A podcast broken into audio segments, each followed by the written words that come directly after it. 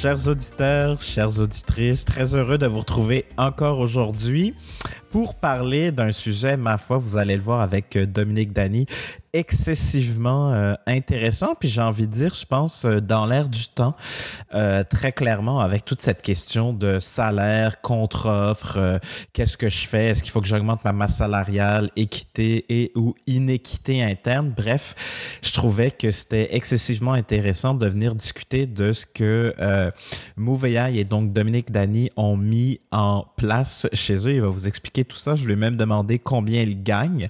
Il euh, répond à cette question-là aussi. Euh, et puis, en fait, Dominique, qui a travaillé euh, un peu partout dans le secteur des technologies, a, avec Mouvea, l'intention et la volonté de déployer une organisation post-conventionnel. C'est lui-même d'ailleurs qui va vous expliquer ce que c'est. Pour ceux qui connaissent les travaux de euh, Dominique Laloux, euh, vous êtes peut-être déjà au courant un peu de en quoi ça consiste. Donc bref, euh, voilà pour l'entrée. Euh, j'ai envie de, de, revenir sur cette question vraiment d'ADN de marque, de, de pourquoi on existe, de qu'est-ce qu'on fait, euh, qu'est-ce qui fait qu'on fait ce qu'on fait en fait, parce que on parle beaucoup de, euh, évidemment, de transparence, c'est le sujet, mais dans quoi on croit en fait, nos valeurs, nos croyances et comment finalement cette surtransparence peut-être pour certains, fait partie de fondamentalement pourquoi on est parti en affaires. Et euh, ça, en fait, c'est ce qu'on appelle l'ADN de marque, le cœur de la marque, c'est-à-dire euh, c'est quoi qu'on promet, dans quoi on croit, puis quelles sont nos valeurs. Parce qu'on termine un peu avec ça dans la conversation avec Dominique.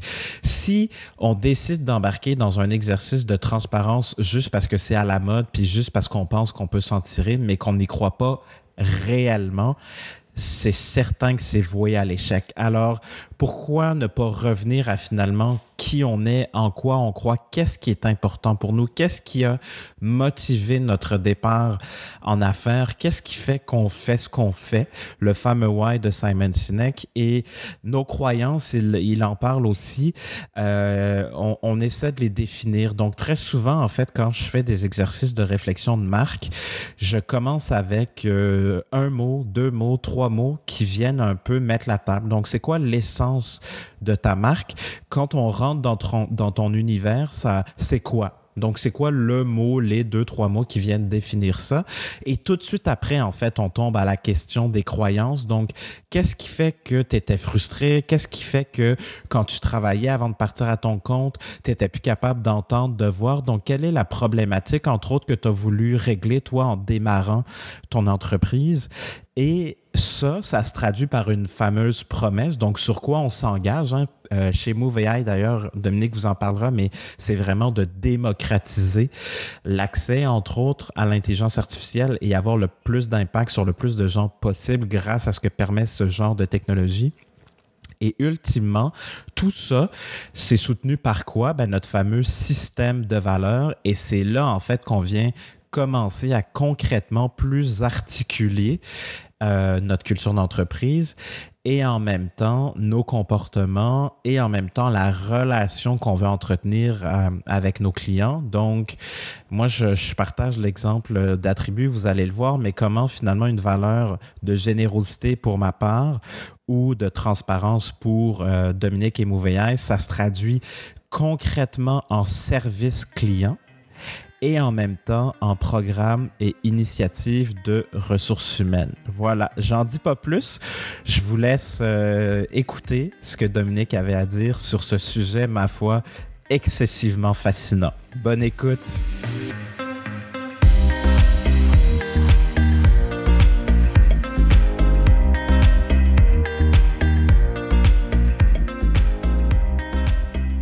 Dominique Dany, bonjour.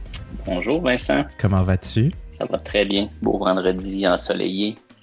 Euh, grosse semaine, mais euh, c'est la rentrée, donc euh, c'est toujours, toujours plaisant la rentrée pour le, service conseil, mais ça va très bien aujourd'hui. Bon, tant mieux. merci d'être là. Tu oses un sujet sensible, je vais dire ça comme ça, ou en tout cas culturellement compliqué au Québec. Et vu qu'on parle de transparence salariale, je me suis dit, est-ce que les bottines suivent vraiment les babines?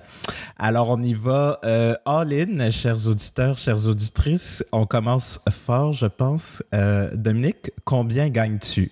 Oh, OK, on, met la table, c'est parfait. Euh, je gagne 165 000 par année en tant que coprésident de Mouveaille. Mais c'est pas ça la beauté dans l'histoire. Euh, la beauté, c'est que ça n'a pas été décidé par le conseil d'administration qui normalement donne le salaire euh, au président, mais par le comité de rémunération qu'on a mis en place euh, chez Montréal. Mm-hmm. j'ai passé dans le même processus que tout le monde, c'est-à-dire je choisis les membres de mon comité et ensemble, pendant une heure et demie, on regarde l'équité interne, l'équité externe et à la suite de cette, euh, ce meeting-là d'une heure et demie, ben, le salaire est décidé par le groupe et euh, c'est le salaire qui est appliqué euh, par la suite, auquel je n'ai rien à dire pour tous les employés. c'est le comité qui décide et je ne fais que prendre connaissance de la dite chose. Et j'ai fait le même processus. C'est spécial. Les gens, qui, les gens qui étaient dans le comité étaient surpris de, de, de la chose et ça s'est déroulé comme tous les euh, comités auxquels j'ai assisté euh, de façon euh, parfaite et incroyable. Et je pense avoir un salaire qui est juste et équitable. Wow. Puis les gens sur ce comité-là, est-ce que c'est des employés de, de, votre compagnie ou c'est des gens de l'externe qui sont venus vous accompagner là-dedans? Non, c'est tous des gens à l'interne. Comment ça fonctionne? on choisit nous-mêmes en tant qu'employés de la business le comité. On, on présente le choix qu'on a fait euh, à l'équipe euh, du, de rémunération juste pour valider que tu n'as pas choisi tes trois meilleurs chums et que ça allait être facile pour toi, que tu as pris euh, de la diversité autant au niveau des équipes, toute diversité que tu peux inclure, le mieux que c'est. Et par la suite, c'est ce comité-là qui va avoir la conversation et qui aura il y a un canevas à suivre de questions et de validation pour s'assurer qu'on arrive à un salaire qui est le plus juste possible euh, basé sur tes euh, responsabilités et euh, les attentes qu'on a envers les rôles que tu occupes. Parce que chez nous, c'est une autre chose qui est un peu différente. On n'a pas un titre. bon, j'ai un titre dans LinkedIn parce que tout le monde a besoin d'avoir un titre dans LinkedIn, sinon tu ne peux pas parler à personne d'autre que, qu'à l'intérieur de ton organisation. Mais nous, à l'interne, j'ai pas de titre, j'ai un agencement de rôles qui sont dans la Spirit, qui est un outil de, de lacratie qui qui définit exactement c'est quoi les rôles que j'énergise dans l'organisation. Puis c'est pas parce que je suis coprésident que c'est absolument moi qui fais la stratégie. Par exemple, si j'ai pas envie de faire ça, la stratégie, le rôle sera euh, énergisé par quelqu'un d'autre. Donc, euh, à ta question, parce que je suis parti sur une envolée, mais à ta question, c'est euh, des gens à l'interne qui sont sur les comités de rémunération. Puis ça, est-ce que ça fait que tout le monde dans l'entreprise chez Mouveail est au courant du salaire de tout le monde? Exactement. Euh, il y a une page intranet disponible dans laquelle tu peux aller euh, la chercher, l'information est à jour. Euh, qui gagne combien, c'est tout, tout est public à l'interne, pas à l'externe pour l'instant. je ne sais pas pourquoi, peut-être une peur qui est probablement pas une vraie peur, mais qui en est une quand même, de dire est-ce qu'il y aurait un avantage compétitif pour d'autres à avoir les salaires de Mouveail? je me questionne là-dessus pense que c'est pas vrai, et qu'on pourrait probablement aller à la prochaine étape, mais à la prochaine étape, excusez. Mais pour l'instant, euh, c'est public à l'interne. Tout le monde sait qui gagne quoi euh, de tous les salaires. OK. Puis le, sans nécessairement rentrer dans l'allocratie, parce qu'on pourra en parler pendant des heures, puis je pense que ce qui va être le plus utile, c'est que je mette une note en bas de page. Là. Euh, pour moi, avoir vu les différents cercles, puis être un petit peu plus familier avec euh, le concept, euh, les rôles vont changer. Donc, comme tu disais tout à l'heure, le si moi, ça me tente pas pendant une période X de faire de la stratégie, j'en fais pas. Est-ce que ça veut dire que le comité de rémunération réévalue les salaires aussi en fonction des responsabilités de chacun? Et si oui, à quelle fréquence? Euh, c'est une excellente question, celle-là, et c'est la, c'est la plus touchée, selon moi, de l'exercice, parce que j'ajoute des rôles, euh, évidemment, euh, je, pense que ça vaut plus. je cale un nouveau comité, je fais le processus, on regarde mon salaire à nouveau, puis on ajuste mon salaire en conséquence. Fait que ça, ça c'est une facile. on a en train de définir une politique, bon, ça marche avec des politiques dans le euh, qui va être publié prochainement. Fait que, à la prochaine rencontre mensuelle, je peux donc t'en parler parce que je pense que le podcast va sortir après. fait qu'ils apprendront pas dans le podcast, les, gens chez nous. la politique, ce qu'elle dit, c'est que dès qu'il y a un changement majeur dans tes rôles, que tu en aies ajouté des rôles importants ou que tu te retires de rôles importants, tu dois toi-même te poser la question est-ce que ça nécessite la révision salariale à la hausse ou à la baisse?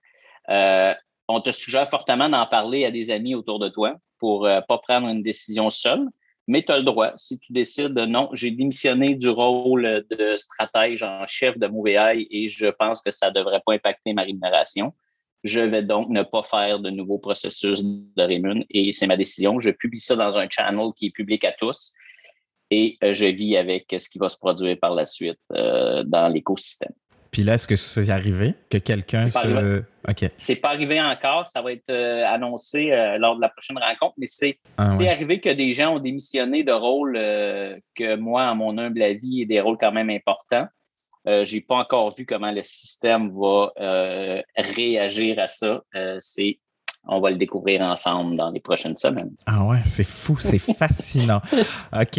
Euh, tellement de questions qui me viennent en tête. Euh, je reviendrai, je pense, à la première question qu'on s'était mis, nous, en pré-entrevue, sur la question de, du rapport à l'argent des entrepreneurs et tout ça. Je pense qu'on peut tomber tout de suite, en fait, dans, dans votre euh, valeur de transparence. Donc, en fait, c'est né de C'est quoi la genèse de ça? Parce que là, tu sais, on est dans la transparence salariale, mais au-delà de parler des salaires à tous, que tout le monde ait accès à toute cette information-là, il y avait quoi comme réflexion en amont de ça pour MoveAI? Je pense que dès le, dès le début, là, on, est une gang de, de, de, chums, de gars qui ont dit OK, nous, c'est sûr qu'un jour, on va retravailler ensemble. Euh, plusieurs d'entre nous sont passés par GSoft. On s'est connus dans, dans, dans, une autre organisation qui s'appelle GSoft. Puis, dès le début, on avait des conversations sur nos valeurs et qu'est-ce qu'on veut faire ensemble plus tard. On, avait envie de retravailler ensemble, mais on ne savait pas trop quoi, comment, mais on, était vraiment alignés sur différentes valeurs.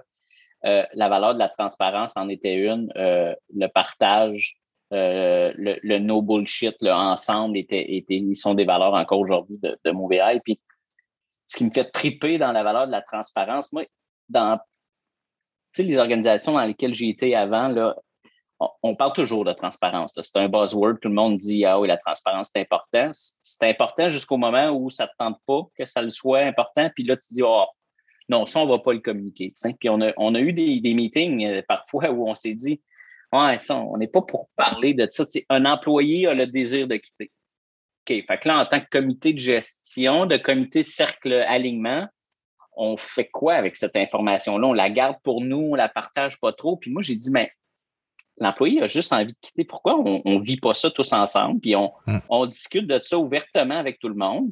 Et oui, évidemment, lui, il va être mis au bat un peu avec ça parce qu'il a envie de quitter, mais je veux dire, c'est la décision lui appartient. Et, on a décidé d'y aller puis d'en parler assez ouvertement de son envie de quitter et pourquoi. Et on l'a accompagné à, la sortie, puis ça a super bien été. Fait euh, pourquoi la transparence? Pour moi, c'est un filet de sécurité. C'est hmm. la valeur qui me surveille et qui s'assure que je ne ferai pas de gaffe. Parce que c'est trop facile d'aller recruter quelqu'un et de, lui donner le salaire qu'il veut absolument avoir pour l'avoir. Puis même, tu sais, c'est pas, pas équitable à l'interne, c'est pas grave, le monde ne le saura pas. Mais nous, on ne peut pas faire ça. Si j'embauche quelqu'un, si j'augmente quelqu'un, euh, il faut que ça fasse sens avec tout le reste. Puis c'est mon filet de sécurité pour prendre des meilleures décisions, je pense. Fait moi, la valeur de la transparence, on la vit euh, profondément et euh, elle vient nous surveiller à tous les jours. Ah, c'est fou, hein? ben, ou comme le contre-pouvoir, là, je fais un parallèle, là, mais entre les journalistes d'enquête, par exemple, et les actions des gouvernements, on est, euh, c'est, puis la, transparence, je pense, dans cette logique aussi de fidélisation et de euh, confiance, en fait, pour créer de la confiance, ça va prendre en partie de la transparence puis sentir qu'on est là. Puis je pense que dans, dans, cette grande thématique aussi de sécurité psychologique, ben si ça, ça fait pas partie des piliers qui sous-tendent, on n'y arrivera pas. Puis on n'arrivera pas donc à développer aussi un sentiment d'appartenance, j'imagine, à travers tout ça. Là on parle d'une organisation tantôt à la classique, mais nous, nous, on parle plus d'une organisation post-conventionnelle. La classique étant un outil pour y arriver. Mm. La responsabilisation de l'individu, pour nous, c'est au cœur de ce qu'on fait. Et pour être responsable, tu dois avoir l'information. Pour, pour être capable de prendre des décisions, d'avoir le pouvoir de prendre des décisions, tu dois avoir l'information pour le faire. Donc, nous, euh, tout, est, tout est public. Les, les, états financiers sont publiés à chaque rencontre mensuelle intégralement, avec euh, pas de ligne enlevée. On fait des résumés maintenant parce que les gens ils disent qu'il y a beaucoup trop de lignes dans une slide PowerPoint, mais ils ont accès aux données. Euh, n'importe qui peut savoir n'importe quoi au niveau de, des finances. Tu sais ce qu'il faut. Là, c'est est-ce qu'on on, rend tout, tout, tout transparent? Moi, je dis oui, mais il faut que les gens soient capables de consommer l'information. Fait que si l'information que tu communiques n'est pas digérable par le système, ben, probablement que ça ne sert à rien de la communiquer. Communique-la d'une façon où le système va être capable de faire quelque chose avec. C'est là, au moins, ma, ma limite de la transparence, qui n'est pas vraiment une limite, mais je veux dire, tu ne fais pas juste communiquer des, des, des, Tu fais pas juste être transparent pour le fun d'être transparent. Il y a un objectif derrière ça. Euh, fait que moi, c'est là ma limite de. En fait, qui n'est pas une limite de la transparence. Ouais. Ben, puis en fait, ça me fait euh, une des questions qui revient ou, les points d'interrogation en fait dans les visages des gens que moi j'accompagne ou avec qui je discute des fois en formation, c'est ok, mais c'est bien beau euh, ta valeur là, mais concrètement ça veut dire quoi? Puis comment ma valeur avec euh, comment je de cette valeur là décline des initiatives, des orientations, des programmes de ressources humaines? Puis là, c'est ce que je trouvais fascinant en fait avec ce que vous avez implanté, c'est que là, on a notre valeur de transparence qui concrètement en programme RH, initiative RH, on l'appelle comme ça, se traduit très clairement. Donc moi, je dis que comme organisation, je souhaite qu'on soit transparent. Concrètement, ça veut dire quoi? Ben, tout le monde a accès au salaire. sais. Je donnais un exemple euh, cette semaine, d'ailleurs, je pense avec quelqu'un avec qui je discutais, puis je voyais le point d'interrogation dans le visage de la personne, puis elle me dit, OK, mais mes valeurs, comment je les transpose? Puis là, je dis, ben, OK, une des valeurs chez Attribut, c'est la générosité. Fait que je dis là, on est en appel découverte. Je sais pas si on va travailler ensemble. Dans votre appel d'offres, il y a peut-être d'autres partenaires potentiels. Je dis pour moi, la générosité, comment ça se transpose pour une promesse client? C'est de, d'être proactif puis vous en dire beaucoup plus que peut-être ce que vous avez besoin pour maintenant ou ce que traditionnellement on ferait dans un appel de vente. Puis je dis là, je vous piste déjà vers des conseils, des choses qui me semblent pertinentes pour vous. Donc, cette générosité concrètement traduisent en comportement ou en promesse de marque client, c'est ça. Et là, je leur donnais l'exemple pour euh, si demain matin, j'avais tout plein d'employés avec moi, ben, si je suis généreux, ben, ça veut dire quoi? Ça veut dire, entre autres, oui, être généreux dans les connaissances, la formation et tout ça qui va être donné aux gens. Et en même temps, logiquement, si moi j'étais le candidat qui appliquerait chez nous, ben, est-ce que tu es généreux aussi dans ton package, donc dans les salaires que tu vas offrir et ou les avantages sociaux? Puis si je suis cohérent jusqu'au bout, ben ça veut dire que je serais généreux dans le nombre de vacances que je donne. Donc si dans mon industrie, la norme, par exemple, c'est trois semaines, ben si je suis réellement généreux, je suis à quatre, limite déjà à cinq semaines. Puis là, tout d'un coup, leur visage s'est éclairé, mais on dirait que c'est Enfin, je sais pas si tu as le même son de cloche des gens qui sont pas chez vous, là, avec peut-être tes, collègues, amis, entrepreneurs et autres, mais on dirait que ça, comment ça vit après, comment ça se matérialise une valeur intangible, c'est parfois, euh, c'est ça, difficile, on dirait. Ouais. Trop, trop c'est la mode, les valeurs, là. Tout le monde veut être aligné sur des belles valeurs et tout. Fait il y a beaucoup trop d'organisations, selon moi, qui, utilisent le, concept des valeurs pour en faire un, du marketing. Tu sais, moi, hum. j'ai toujours dit depuis le début à la gang, c'est on va vivre nos valeurs, puis après, on va en parler. Tu sais, moi, je viens aujourd'hui te parler de la transparence parce que je l'ai faite pour vrai, puis je l'ai testé, puis je me suis pété peut-être les dents quelque part. Si je n'avais pas testé ce que je viens de jaser, je ne serais pas venu t'en parler. Hum. Je ne veux pas qu'on fasse du marketing des valeurs, je veux qu'on les vive, puis tu as parfaitement raison, c'est incarné dans le système, puis je suis même, nous, on, est en train de définir nos croyances fondamentales. C'est que mm-hmm. pour faire, pour, c'est la couche en dessous, c'est la fondation pour faire une organisation post-conventionnelle, on, croit, nous, vraiment qu'on peut faire confiance à l'humain. L'humain est bon puis qu'il va faire le mieux qu'il peut pour contribuer au système. Ça, c'est une croyance fondamentale chez nous. Fait que là, on, est en train de définir nos croyances fondamentales et on veut tous s'aligner là-dessus. Mais, mais tu sais, pour revenir, c'est que pour moi, une valeur, c'est utile si tu l'exploites pour vrai, pas si tu l'imprimes, tu la mets dans un petit calepin de l'employé. Hum. Ah ouais, c'est clair. Euh, tu m'as dit en préparation à notre euh, échange que tes partenaires ont dit quand tu as abordé la question de transparence, t'es-tu malade? ah, ah, ah. Oui, exact. J'ai dit, OK, on, va rendre les salaires publics de tout le monde. Puis là, il y a quelques, on est, on est cinq partners au début, six maintenant. Euh, il y en a qui ont dit, ben non, mais non, on peut pas faire ça parce que les employés, c'est privé, leur salaire, ils veulent pas le communiquer. OK, est-ce qu'on a déjà un demandé? Parce que je pense que c'est une hypothèse qu'on fait aujourd'hui qui, est une hypothèse de gestionnaire plus que d'employé. Hmm. Euh, puis, euh, plus on en parlait, plus dans le poste conventionnel, on disait OK, c'est cool comme idée. Ah, OK, on embarque. J'ai réussi à dire aux boys non, c'est comme ça, nous, la transparence, je veux dire, c'est vrai ou c'est pas vrai? Parce que sinon, on va juste effacer cette valeur-là pour on va en trouver une autre. Puis la vraie valeur, nous, qu'on a, c'est no bullshit. Une transparence, c'est plus une sous-catégorie, mais tout ce qu'on fait constamment chez Movier, c'est no bullshit avec nos clients. Tu, sais, tu disais tantôt, je vais donner à mes clients une expérience dès le début, même si je ne le facture pas. Euh, nous, on va donner la vérité tout le temps, même à nos clients, même si la vérité, c'est qu'on a fait une gaffe, qu'on s'est trompé, mm. on va. Puis, tu sais, ça, c'est un autre exercice de dire OK, mais je vais-tu vraiment dire ça à mon client? Euh, ben oui, tu vas dire. On s'est trompé, right? Oui, OK, ben, on s'est trompé, puis on va lui dire, oui, mais peut-être qu'il n'aimera pas ça. OK, ben, on va gérer à partir de là, tu sais. Fait, que les boys, ils trouvaient ça très cute, l'idée de publier nos salaires. Euh, jusqu'au jour où euh, j'ai annoncé au CA suivant que les salaires étaient dans l'Intranet depuis quelques semaines et que ça marchait super bien. Ils m'ont dit Hein, sérieux, tu l'as fait pour de vrai? Ben, j'ai dit qu'on le faisait. Ils ont dit oui, mais tu l'as vraiment fait comme? J'ai dit ben oui, c'est publié, c'est dans l'intranet, tout le monde est bien content, il n'y a pas eu de chicane, puis le monde sont comme Waouh, ok, c'est cool. Fait que tu sais, même eux, euh, entre le, dire et le faire, euh, c'est souvent deux choses euh, distinctes. Ah, c'est clair. Fait en fait, moi, ça m'amène à deux questions, puis on reviendra justement à comment on pensait qu'on allait structurer notre échange. Mais la question qui me vient là, là c'est à l'inverse. Sais, quand ils t'ont dit, t'es-tu malade, on peut pas faire ça, là. Ça veut dire que ceux qui le font pas, mettons si on parle, de tes anciennes vies, peut-être chez d'autres employeurs sans nécessairement les nommer, là, euh, si on n'en parle pas, ça veut dire quoi?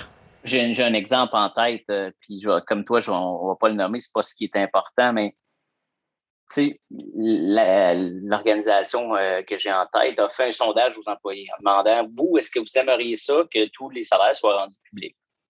Et Évidemment, ce n'est pas 100% des gens qui ont répondu oui. Il y a des gens qui ont dit Ah non, moi, ça ne m'intéresse pas tant que ça, que mon salaire soit public. J'ai une hypothèse sur, euh, sur cette, ce sondage-là. Pour moi, assumer ses valeurs comme organisation, c'est parfois prendre des, des calls qui sont difficiles euh, mm. et qui ne font pas le bonheur de tous. on n'est pas, euh, on décide pas tout, tout le monde ensemble chez MovieEye. À un moment donné, il y a des décisions qui sont prises. Assumer la transparence, pour moi, est une décision difficile. Puis, je me mets dans la peau d'un employé qui peut-être gagne un salaire euh, différent de son collègue qui fait à peu près la même job que lui. Peut-être qu'il n'a pas envie tant que ça que la conversation ait lieu de dire Hein, t'es es payé cher, toi, pour ce que tu fais. Fait c'est sûr que ça existe dans une organisation existante. Moi, j'ai eu la chance de créer l'entreprise avec cette valeur-là en tête et et, on s'est trompé. Hein. Dès le début, on a eu des cas où les salaires n'étaient pas bons. Puis euh, on, l'a mis, on l'a affiché, puis on a dit, savez-vous quoi? Ça, là, c'est probablement une erreur. On s'est trompé dans l'équité euh, interne. Et ben, baisser le salaire de quelqu'un, c'est pas naturel. Donc, on va pas le baisser, mais sachez que il y a une anomalie là, puis on, va, on, le sait, puis un jour, on va s'en occuper. Ça ne veut pas dire de s'en occuper maintenant. C'est peut-être qu'on ne donnera pas d'augmentation pour les deux prochaines années, puis qu'on va régler le problème de cette façon-là. Mmh. Mais tout le monde le sait qu'il y a une anomalie dans le. Quand il y en a une, tout le monde le sait, tout le monde s'en parle en, en, dessous de la couverte, mais de le dire ouvertement puis de l'afficher, c'est une autre affaire moi, je pense qu'il faut juste assumer puis y aller. Puis après, oui, il y a des cas problématiques. On en jase ouvertement. Anyway, les conversations ont déjà lieu, euh, comme je disais, en dessous de la couverte présentement. Oui, oui, ça c'est clair. Puis moi, en fait, surtout qu'en ce moment, euh, c'est la question des contre-offres, euh, offres de rétention, bonus de signature. En tout cas, c'est très, très, très particulier ce que presque toutes les entreprises, par toutes les entreprises, j'entends euh, dans toutes les industries plutôt, là, euh, dans ce qu'elles sont prêtes à faire en ce moment. Puis c'est, on sent vraiment que c'est au plus fort la pièce. Et ce qui va être très intéressant, c'est de voir dans un an, on va être rendu où pour voir est-ce que c'est quelque chose qui se maintient ou non, considérant que démographiquement parlant, pour le Québec, on est, il n'y a pas assez de naissances, il n'y a pas assez de monde qui va intégrer le marché du travail d'ici à 2030. Donc, entre maintenant et 2030, on a de réels enjeux et jusqu'où finalement le modèle économique des entreprises actuelles, donc comment ils génèrent des revenus pour essayer de payer ce que le marché demande ou ce que chacun a décidé d'offrir un peu à sa sauce, mais que, tu sais, jusqu'à quel point ça va pas leur euh, euh, mordre le derrière, finalement, dans un an ou deux. J'ai très hâte de voir ça. Ouais. C'est ouais, l'impact du court terme versus, euh, ben là, t'es-tu pogné avec une masse salariale que tu n'es plus capable d'assumer dans le futur, là? Oui, tu sais, nous, bon, en intelligence artificielle, on est dans un secteur, la demande n'a juste aucun sens pour les scientifiques de données on, vise un percentile. On, se compare au marché puis on dit OK, on aimerait être au 75e percentile de, l'industrie. On n'est pas Google ou on ne peut pas payer. J'ai des gens chez nous, euh, j'ai une mm. personne qui est partie euh, et qui a gagné euh, genre 80% plus cher ailleurs dans, un, dans une compagnie, un trois lettres. Je ne peux pas accoter ces salaires-là. Par contre, j'ai une valeur chez nous qui est le partage. Pour moi, de payer au 75e percentile, c'est aussi de, de partager la richesse qu'on crée on est quand même chanceux, on est dans une industrie euh, en vogue et on vise tranquillement vers le 75e. Mais les, gens, on, a des conversations. On est où dans cette échelle-là aujourd'hui? On est, je pense, autour du 60e percentile. On veut s'en aller vers le 75e et euh, on va faire ce qu'il faut pour y aller. Avec, on peut, on peut jouer sur la valeur qu'on livre, les, taux, etc. Donc, c'est vraiment une réflexion qu'on fait tous ensemble de, dire comment on peut avancer là-dedans sans non plus que, comme tu dis, ça vienne nous, euh, dans deux ans parce que là, tout le monde s'arrache tout le monde. La croissance à tout prix non plus, ce n'est pas une valeur euh, que nous, on a. C'est nous, on, va, on veut démocratiser l'intelligence artificielle. Et pour ce faire, on a besoin d'être plusieurs, mais plusieurs veut dire quoi? Ça dépend. si on est capable d'impacter euh, plusieurs entreprises au Québec avec peu de gens, on va le faire de cette façon-là. Mm-hmm. On n'est pas à la recherche à tout prix de faire de l'argent. Euh, faire de l'argent à tout prix, c'est plus une dynamique dans laquelle j'ai envie d'être. Moi, je suis vraiment dans une dynamique de faire ça pour le long terme. Je, pense que c'est probablement une de mes dernières euh, contributions de mm-hmm. faire Mauvais J'espère être là pour un bon bout de temps. Euh, puis de me bercer plus tard au bord du lac puis de dire ben garde j'ai eu un impact sur, euh, sur quelque chose de plus grand que juste Mauvais le, le, Québec entre autres avec le je pense qu'on peut faire une grande différence moi, c'est dans cette dynamique-là que je suis, pas dans une dynamique de, de faire du cash à court terme avec des VC. à tous les semaines, quelqu'un veut acheter MovieEye, mais c'est toujours la même réponse. On n'est pas à vendre, on ne on fait pas ça pour ça. Et puis tu touches vraiment un point, je pense, qui est essentiel. Moi, je j'avais lu un livre, il faudrait que je retrouve la référence, je vous la mettrai en, en bas de note de l'épisode, mais qui disait en gros, dans le cerveau humain, c'est comme si on avait plein de buckets euh, on a plein de comptes en banque, en fait, dans notre cerveau. Puis pour certaines affaires, on est prêt à payer vraiment beaucoup. Genre, euh, je sais pas, 200 pièces pour aller manger au restaurant, par exemple, pour une soirée pour une personne, mais payer 2,50 pour aller sur le pont payant euh, après le, vers les lignes. Là, ça, je suis pas prêt à payer le 2,50 de, de payage, tu sais. Fait qu'on a comme cet illogisme-là dans notre cerveau, tu sais, puis on a différents comptes bancaires là-dedans. Puis je, puis tu sais, tu le vois, il y a beaucoup de. Ben, de toute façon, on le sait, là, dans le top 3 des motifs de consultation de couple ou même de divorce, l'argent est toujours, toujours au cœur de, de, ce top 3-là. Ce qui fait que ben, l'entrepreneur derrière, puis son rapport à l'argent, ben, je pense qu'il vient teinter aussi la façon dont la personne gère son entreprise, sa, la croissance, puis donc les, soit les marges ou bref, la façon de faire des profits. Tu sais. Euh, puis je serais curieux de t'entendre là-dessus, en fait. Tu sais, qu'est-ce que toi, tu as vécu comme entrepreneur, euh, comme questionnement ou comme phase sur justement ton rapport à l'argent? Parce que j'imagine qu'il y a dû y avoir des épisodes peut-être dans ta vie au préalable qui t'ont amené vers cette ouverture-là aussi de transparence. Euh, certainement au, Québec, avec notre passé très, euh, très religieux, très christianisme, où l'argent est comme quasiment un péché. J'ai, moi, j'ai pas problème à l'argent, j'ai pas de problème à, jaser d'argent, j'ai pas de problème à en faire. Mm-hmm. Je veux pas en faire à tout prix. J'en ai fait beaucoup.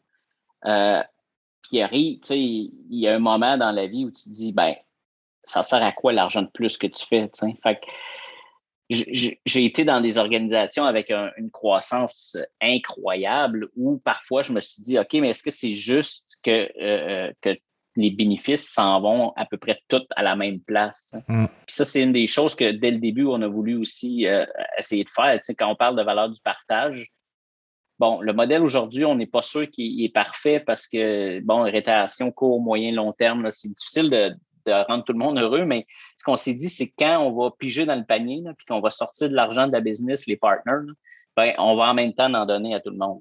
il, y a, il y a 10% chez nous de l'argent généré, des dividendes qui vont être prises, vont être redonnés aux employés de façon égale. Ça, c'est une autre façon de faire le hmm. partage qui est assez hmm. spécial.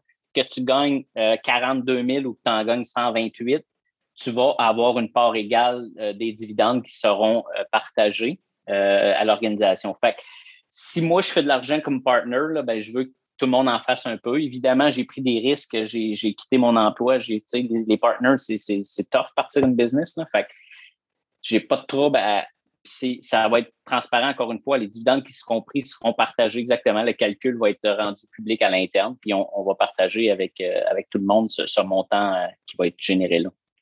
Donc, ça, c'est une façon pour moi de, de créer de la richesse ensemble et de la partager mm. ensemble. Mm. Oui, puis je trouvais cette. Euh, ben, ça vient de toi, là, tu m'avais dit, ce qui compte en fait, c'est le voyage. Oui. Oui, plus, plus ça va, plus, plus je me rends compte. Puis, tu sais, quand je parlais de la dynamique de vie ici, où euh, les gars vont venir pendant. En trois ans, ils veulent dix fois leur mise. Tu sais. Moi, il n'y a personne chez nous qui est un VC. On est six partners, on a mis notre argent là-dedans. Il n'y a personne qui va nous sauve dans le coup. C'est pour ça qu'on dit on n'est pas à vendre. Je n'ai pas envie d'avoir quelqu'un qui vient pour faire de l'argent. J'ai envie d'avoir quelqu'un qui vient contribuer à notre mission puis qui ne me dit pas quoi faire pour que son argent prenne de la valeur. Donc, le voyage, pour moi, est, beaucoup plus important que la destination. Puis, évidemment, comme je le disais, je ne suis pas contre l'argent. Je, pense que le voyage va, être payant pour moi, puis il va être payant pour les gens autour de moi, puis c'est bien correct aussi. C'est n'est mm, mm, mm. pas, un problème. Ah ouais, non, non. Ben, ah, c'est ça. Hein. J'avais une conversation avec quelqu'un cette semaine, puis on parlait du modèle d'affaires puis de génération de revenus qui est problématique sur le turnover. Euh, puis là, à un moment donné, on, on a touché à cette question de vision, finalement, fondamentalement, ton entreprise, elle sert à quoi? pourquoi tu es là? Pourquoi tu existes? Puis elle, elle est revenue en me disant, ben, euh, c'est sûr qu'on est une business, donc on doit faire de l'argent. Puis là, tu sais, moi, j'allais regarder avec un sourire. Puis je, je, me suis pas prononcé en fait. Chacun croit ce qu'il veut, puis pourquoi il a décidé de partir son, son truc là. Puis j'avais, puis dans ma tête, donc j'ai souri pour pas nécessairement dire ce que je pensais, mais là je peux nous, je le partage aujourd'hui, tu sais. Mais je suis comme ben oui puis non en même temps, tu sais. Et c'est pour ça que moi, je ramène ça c'est quoi la cause, comme euh, en parle Simon Sinek, ou limite dans mes mots, puis dans ce que je m'affaire à faire, c'est la marque, c'est quoi? Donc, est-ce que c'est la marque au-dessus de tout, ou c'est l'argent, ou la stratégie? Puis moi, si on veut être aligné, cohérent, puis être plus dans cette notion de voyage, justement, pour moi, ça devient d'une évidence. À chaque fois, plus j'en parle, plus je suis confronté, challengé par des gens, que c'est la marque qui aligne, puis qui drive tout ça, parce que qu'est-ce qu'on veut promettre, qu'est-ce qu'on veut redonner, puis en date d'aujourd'hui, de plus en plus, je parle de ce qui est la marque utile. Parce que, tu sais, euh, les gens vont t'acheter. Tu vas convaincre les gens pour deux choses. Soit parce que tu les fais rêver, fait que les billboards euh, sur le bord de l'autoroute en février, des compagnies qui veulent nous faire rêver d'aller au soleil, ou alors parce que tu règles un problème. Puis si on veut travailler sur les fondamentaux puis de manière durable, ben je pense que, enfin, puis moi c'est mon approche là. Oui, je te fais rêver un peu, mais d'abord et avant tout, je deviens utile sur ben, c'est quoi ta problématique puis comment je peux contribuer et t'aider. Ouais. Tu sais, je t'ai parlé un peu tantôt de où venait MoveAI euh, au niveau de comment on a fondé la business et le pourquoi. Euh, mais mm. pourquoi le AI? Ouais. Euh, j'étais dans une organisation très innovante, puis j'avais embauché justement Olivier Blais, qui est le, gars du AI chez nous. puis on essayait de déployer des projets d'intelligence artificielle, puis c'était difficile. Tu sais. Fait que là, on s'est dit, mais comment, comment les entrepreneurs au Québec peuvent appliquer cette technologie-là concrètement? Sais, Montréal est un hub en intelligence artificielle en recherche. Les universités, le MILA, Ivado, ça a fait beaucoup avancer la recherche, mais on n'utilise pas assez cette recherche-là pour contribuer euh, aux, entreprises puis faire un réel impact sur le Québec. Moi, je crois vraiment que c'est une technologie qui va transformer euh, plusieurs industries comme l'Internet l'a été et que si on l'utilise concrètement, euh, on peut faire vraiment du Québec quelque part qui va être beaucoup plus euh, que ce que c'est aujourd'hui. Donc, l'idée de MoveAI, c'est vraiment de démocratiser l'intelligence artificielle en en faisant profiter le plus de monde possible. Puis ce qu'on mesure, c'est combien de clients ont été impactés jusqu'à aujourd'hui avec MoveAI. Mmh. Puis on a un objectif sur trois ans d'impacter 100 clients. Ben, comment ça, ça rapporte d'argent? C'est quoi le bénéfice? Combien d'employés on est? C'est irrelevant. Si on impacte 100 compagnies puis on les mmh. impacte pour vrai dans les trois prochaines années, ouais. cassez-vous pas à tête, tout le reste va venir. Puis moi, moi je, vais, je vais pouvoir m'asseoir dans ma chaise berçante au bord du lac j'ai eu un impact sur le Québec euh, et peut-être un jour plus grand que ça, mais on commence par essayer d'impacter notre province qui, qui est pour moi euh, sérieusement un, candidat incroyable à utiliser cette technologie-là. Ouais. Ah ouais, non, c'est fascinant. On en revient vraiment à ça. Puis je pense que l'espèce de je sais pas, là, nouveau normal ou peu importe là, ce qu'on est en train de vivre se prête à ça aussi. Donc, j'espère qu'il y en a beaucoup qui vont avoir eu qui vont avoir pris le temps de réfléchir à ça parce que ceux qui ont décidé de continuer comme avant parce que ça les rassurait, il y a fort à parier qu'en termes de compétitivité et tout ça, dans pas si longtemps, puis on le voit déjà avec la restauration, les heures d'ouverture de magasins, tout ce qui est retail en présentiel, qui souffrent déjà de ça, là, je pense qu'on a une indication euh, très, très claire là, déjà. Oui, Euh, si on revient peut-être juste, on pourrait terminer là-dessus, sur euh, justement du concret. On s'était dit que euh, si tu étais à l'aise de partager votre façon aussi de calculer la rémunération, les calculs pour revenir dans notre sujet d'aujourd'hui, justement, pour aider les gens peut-être à voir concrètement comment ils pourraient s'inspirer, par exemple, de votre façon de faire. Ça ressemble à quoi finalement? Il y, a, il y, a, un autre volet important de la rémunération que ça mériterait plusieurs podcasts probablement, qui est l'évaluation de la performance. Ouais. Euh, je crois pas beaucoup. En fait, il y a des études qui démontrent que évaluer la performance de quelqu'un n'a aucun impact positif sur sa performance. Et ce que ça apporte le plus souvent, c'est un stress incroyable sur la personne et surtout, eh ben, autant sur le manager. Fait que c'est quelque chose de désagréable qu'on vit normalement une fois par année et qui n'a pas d'impact sur la performance des gens. Fait que jusqu'à date, chez MoveAI, on n'évalue pas la performance des gens. Comment on fait la rémunération puis le fameux calcul, c'est tu as des rôles dans la Spirit, tu as un paquet de rôles que tu as. Euh, on va comparer, on a un niveau d'attente envers les rôles, c'est-à-dire, tu sais, ça se peut que tu aies moins d'expérience, mais le niveau d'expérience, il n'y a pas d'échelle, il n'y a pas, ça reste un intangible euh, que je n'ai pas de réponse à, dire comment on mesure ça aujourd'hui. Euh, si quelqu'un qui écoute le podcast a une réponse là-dessus, je suis euh, très preneur. Mais pour moi, ce qui est important, c'est de dire, OK, j'occupe certains rôles. Ça, à l'interne, ça représente quoi? Donc, on compare les salaires internes face à ces rôles-là. On compare à l'externe, puis là, c'est un défi. Comment on fait pour regrouper 32 rôles qui sont pas un titre, puis c'est un peu une affaire avec un bras dans le front. parce que chez nous, tu peux faire de la stratégie puis coder en Python. Là, fait que tu peux faire les deux. Comment je réussis à mapper ça avec euh, ou Payscale ou peu importe? Ben, chacun a sa source de données.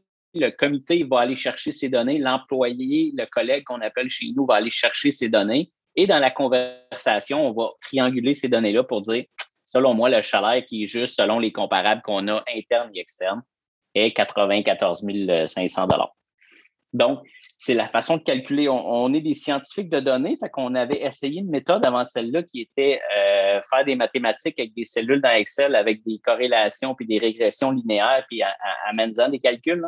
C'est la fois où on s'est trompé le plus euh, pour établir un salaire. Je pense qu'il va toujours y avoir de l'intangible il va toujours y avoir une forme de hum, je ne sais quoi que cette personne-là apporte chez MoveAI. Et pour l'instant, le comité est capable, je pense, de prendre cet intangible-là et d'en faire quelque chose d'assez bon. Pas parfait, mais assez bon. Hum. notre méthode de calcul, elle est pas très scientifique. Il y a, du feeling dedans. c'est ça, je m'en allais, là. On se questionne, est-ce que ça va apporter euh, des, euh, des, iniquités entre différents personne? Est-ce qu'entre une femme et un homme, j'essaie vraiment d'éviter la négociation salariale parce que, bon, euh, moi, je suis super bon pour négocier mon salaire. Fait ultimement, c'est sûr que je vais gagner plus que les mêmes personnes qui font la même chose que moi. Je l'ai testé dans plein d'organisations. J'ai toujours gagné plus que je suis que bien du monde parce que j'étais bon pour négocier. Mm. C'est ce qu'on essaie de défaire dans, dans ce fameux comité-là. Nous, c'est vraiment, essayons pas de négocier et tirer sa couverte. Quel est le salaire juste euh, pour la personne qu'on est en train de regarder? Et c'est un défi, encore une fois. Il y a toujours un petit peu une game.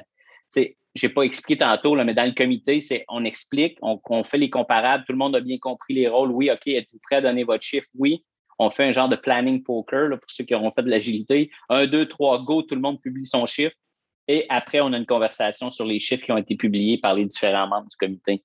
Puis on essaie à ce moment-là de ne pas tirer vers le haut. Puis, ce serait facile de dire on a entre 108 et 114, ben on se rend à 114, tout le monde est heureux. Puis la dernière fois que je l'ai faite, je parle, je parle beaucoup, hein, mais la dernière fois que je l'ai faite, j'ai demandé à la personne elle-même en disant Toi, tu sais, on vient de te dire là, 108 à 114, pour toi, quel est le salaire juste? Puis la personne a dit 111 euh, jours de paye. Merci beaucoup. Euh, pour moi, c'est la personne elle-même qui prend la décision finale. Euh, mon petit rêve non avoué, c'est qu'un jour, les salaires soient décidés par les gens eux-mêmes. Je pense que c'est là qu'on va aller éventuellement. Mon Dieu, c'est fou, c'est ça. On pourra en faire 12 épisodes. Je pense qu'il y aura clairement une suite. Là, j'ai déjà une personne en tête qui fait de la rémun globale avec qui je pense que je demanderai à la personne d'écouter notre échange puis qu'elle vienne rebondir là-dessus. Quitte à ce qu'on le fasse en trio, on, verra. Là. Euh, mon Dieu, que c'est. Euh, fascinant. C'est pour ça que j'avais. Euh, merci de, d'avoir répondu oui, parce que j'avais comme vraiment hâte qu'on discute de ça pour comme euh, décortiquer un peu mieux, mieux comprendre. Je suis pas sûr que tout est clair parce que je pense qu'il faut regarder là avec les vrais outils concrets puis pour vraiment s'en faire une, une vraie bonne tête. Mais je pense qu'il y a beaucoup déjà de de réflexions qui peuvent être intéressantes. Là. Puis, euh, ça serait quoi tes trucs, euh, conseils, euh, soit pour les entrepreneurs et ou les, gens des ressources humaines qui ont cette responsabilité-là de, de, de rémun global, disons, d'identification des salaires, autant dans, là, tu as parlé d'erreurs que vous avez fait chez vous, là, autant dans, ben ça, nous, ça a bien marché chez nous, fait qu'inspirez-vous de ça, puis, hey, by the way, ça, c'était vraiment pourri, faites-le pas la base de cette réflexion-là, puis quelque chose qui est venu confirmer beaucoup de pensées que j'avais, c'est le, livre de Frédéric Laloux, Reinventing Organization, hmm. dans lequel, euh, entre autres, il parle euh, de Morningstar, une compagnie de, traitement de tomates aux États-Unis, euh, où justement la personne elle-même met son propre salaire. Donc, dans ce livre-là, il y a beaucoup de, cas d'exemples de compagnies qui ont été regardées, comment eux fonctionnent. Hmm. pour nous, c'est vraiment une inspiration ça au niveau de, comment réfléchir à ça, je dirais que c'est pas mal ce livre-là. Ce qui, a, ce qui a été transformateur pour moi, c'est un programme que j'ai fait à l'Université Laval, euh, un cours pour les adultes qui s'appelait Complexité, conscience et gestion dans le temps, qui est maintenant le programme leader de l'Université Laval. Je pourrais t'envoyer le lien, on le mettra sur le podcast. Mm. C'est vraiment apprendre à se connaître soi-même mm. pour après ça être capable de gérer les autres, mais je dirais pour gérer une business. Euh, ça, ça a été vraiment une transformation profonde chez nous. un des, un des prérequis, c'est est-ce que tu es prête à t'engager à méditer 22 euh, minutes par jour, 6 jours par semaine pendant le temps du programme? Euh, fait que c'est déjà prendre un pas pire engagement. puis il y a une raison derrière ça. Vous, irez lire le programme. Je pense qu'il doit le faire encore. Il y a une raison à, apprendre à, être en pleine conscience nous aide à être plus calme et détendu dans notre quotidien puis euh, de le faire régulièrement laisse des traces permanentes. Mhm. C'est comme s'entraîner au judo. Euh, malheureusement, j'ai perdu ces belles pratiques-là, euh, chose que j'ai dans mon tout doux de remettre en place et que je ne fais jamais. un jour, un jour, je vais le refaire. Mais... c'est mes deux, je dirais les deux grandes révélations de dernièrement pour moi. Mm. Puis dans les trucs à ne pas faire, parce que je pense qu'il y a beaucoup de choses à ne pas faire, plus que quoi démarrer. Là ou arrêter peut-être à défaut de ne pas faire? Y a-t-il des choses qu'il faudrait arrêter de faire? Euh, je, dirais, commence à rien si t'es pas game de le faire pour de vrai. Ah ouais. ouais. Fallait pas, fallait pas parce que c'est un buzzword puis tu as aimé le podcast, puis tu dis Ah, c'est cool, je vais l'essayer. Essayer la transparence, c'est risqué.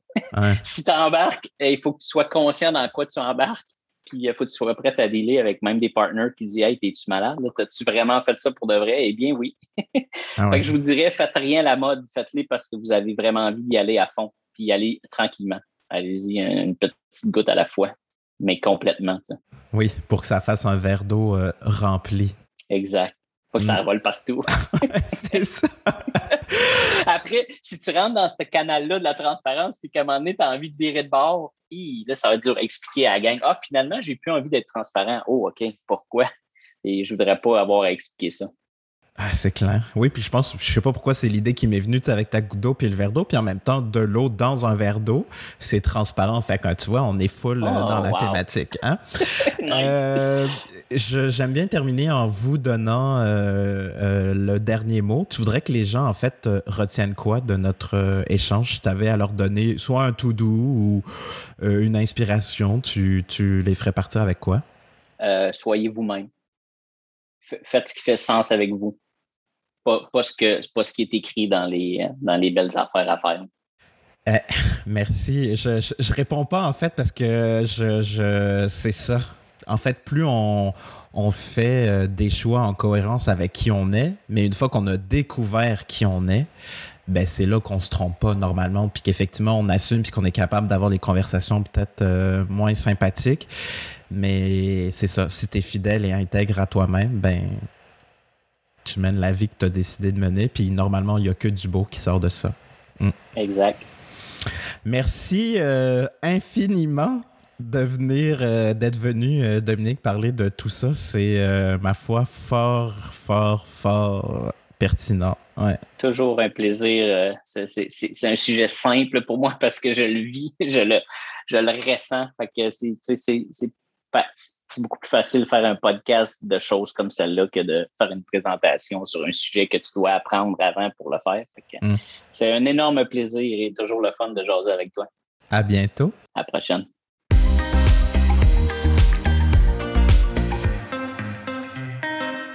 J'espère que vous avez trouvé euh, cet échange euh, utile. Je suis pas sûr qu'on a répondu euh, de manière hyper concrète à peut-être toutes les questions que vous vous posez. Donc, je serais curieux, moi, de continuer la conversation avec vous euh, par, euh, par courriel sur, euh, ou par euh, message privé sur LinkedIn. Donc, n'hésitez pas à m'écrire ou n'hésitez pas à contacter Dominique. Je suis sûr que ça lui fera plaisir de répondre à vos questions. J'ai envie de revenir sur ce qu'il a dit. hein. Euh, un élément qui l'a transformé, c'est le programme qu'il a suivi à l'Université Laval. Donc, vous allez avoir euh, la référence en bas de page si jamais ça vous intéresse d'en savoir plus là-dessus. Mais s'assumer, se connaître et se découvrir, c'est vraiment ce que je, je retiens pour arriver à finalement créer l'entreprise qu'on veut ou alors travailler dans une entreprise euh, qui fait du sens pour nous. Donc, si euh, vous n'avez pas l'intention de partir en affaires, si vous n'êtes pas en affaires, je pense que ça peut être très intéressant quand même de vous questionner là-dessus. Euh, et dans le bon ordre, en fait, je pense que c'est dans l'autre sens. Donc, prendre le temps de se découvrir, je pense d'être bienveillant avec soi, de se permettre de risquer, de se permettre, entre guillemets, de, de faire des erreurs. C'est ça qui va permettre de savoir ce qu'on aime, ce qu'on n'aime pas, et qui va nous aider donc à mieux nous connaître. Et évidemment, je pense que la dernière grande étape, ben, c'est d'assumer tout ce qu'on dit. hein. Des fois, euh, on plaira pas à tout le monde. Euh, D'ailleurs, je pense que c'est une fausse croyance de croire qu'on sera capable euh, de plaire à tout le monde. Ado, on essaye ça. On, veut pas, en fait, sortir du lot. Euh, on veut faire partie de la gang. Et, et là, je me dis, ben, pourquoi? C'est c'est sans saveur, sans odeur. Oui, c'est réconfortant de savoir que mon café Starbucks euh, coûte- goûte pareil que je sois à New York, euh, Montréal, Paris ou Tokyo. Et en même temps, est-ce que vraiment ça, ça, ça me rend attachant? Est-ce que vraiment ça me permet de me distinguer, de faire une différence?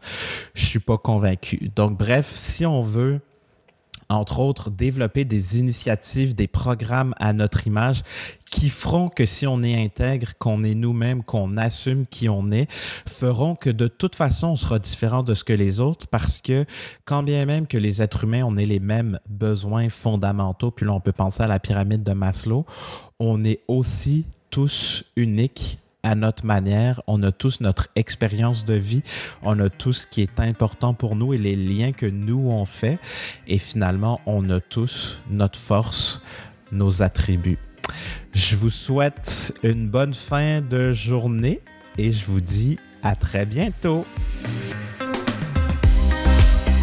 C'est la fin, chers auditeurs. Alors, merci infiniment d'avoir été des nôtres. J'espère que cet épisode a été utile et pertinent, que ça vous a aidé un peu à comprendre comment la marque, la culture sont des catalyseurs de performance, des générateurs de performance. Et je vous invite maintenant à continuer la conversation avec moi sur LinkedIn. Donc, Vincent Mazrou. Mazrou, ça s'écrit M-A-Z-R-O-U. Vous pouvez m'écrire aussi au Vincent à commercial attribut, pas de T à la fin. Et puis, vous pouvez nous laisser des petits pouces bleus, des petits pouces en l'air, des étoiles, un peu partout où il y a possibilité donc de laisser des commentaires. À très bientôt. Bye là!